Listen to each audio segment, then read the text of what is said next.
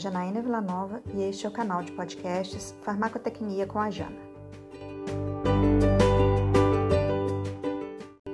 Vocês já se perguntaram o motivo pelo qual precisamos preparar uma forma farmacêutica para administrar um fármaco e por que existe uma diversidade tão grande de formas farmacêuticas?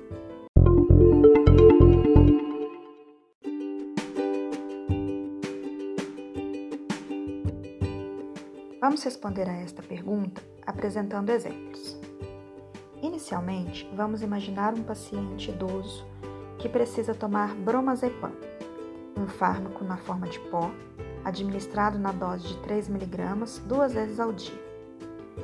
É viável para o farmacêutico pesar 3 mg do pó, enrolar em papéis individualmente e dispensar para o paciente levar para casa e tomar o medicamento?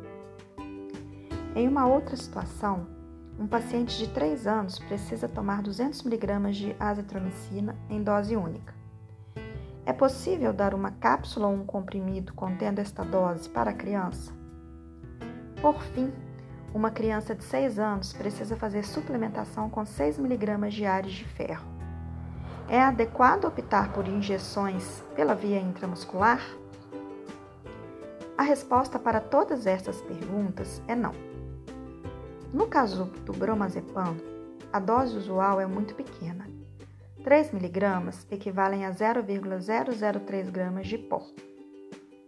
Além de apresentar grande possibilidade de erro de pesagem, é inviável dispensar e o paciente idoso auto-administrar uma dose tão pequena do fármaco.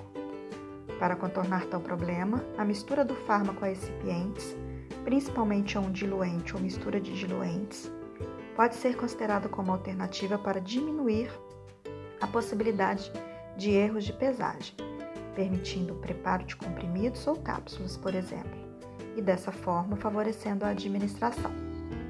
O bromazepam pode ser preparado também na forma farmacêutica solução, que é líquida, favorecendo a ingestão por pacientes que têm dificuldade de engolir as formas farmacêuticas sólidas.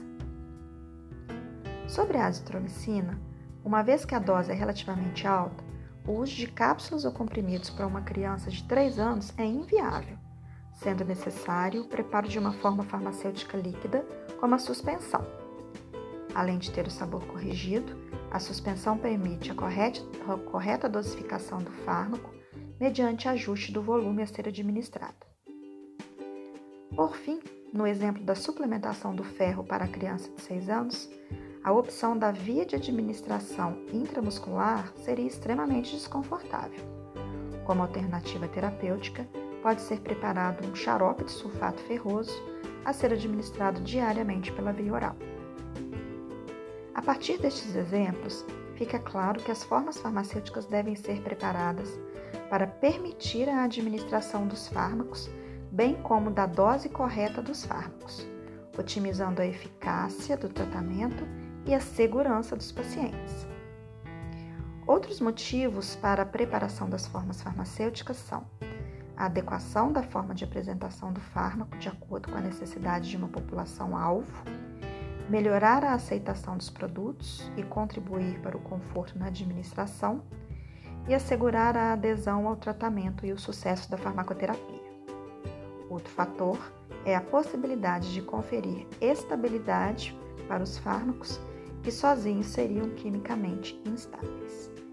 Espero que tenha ficado claro.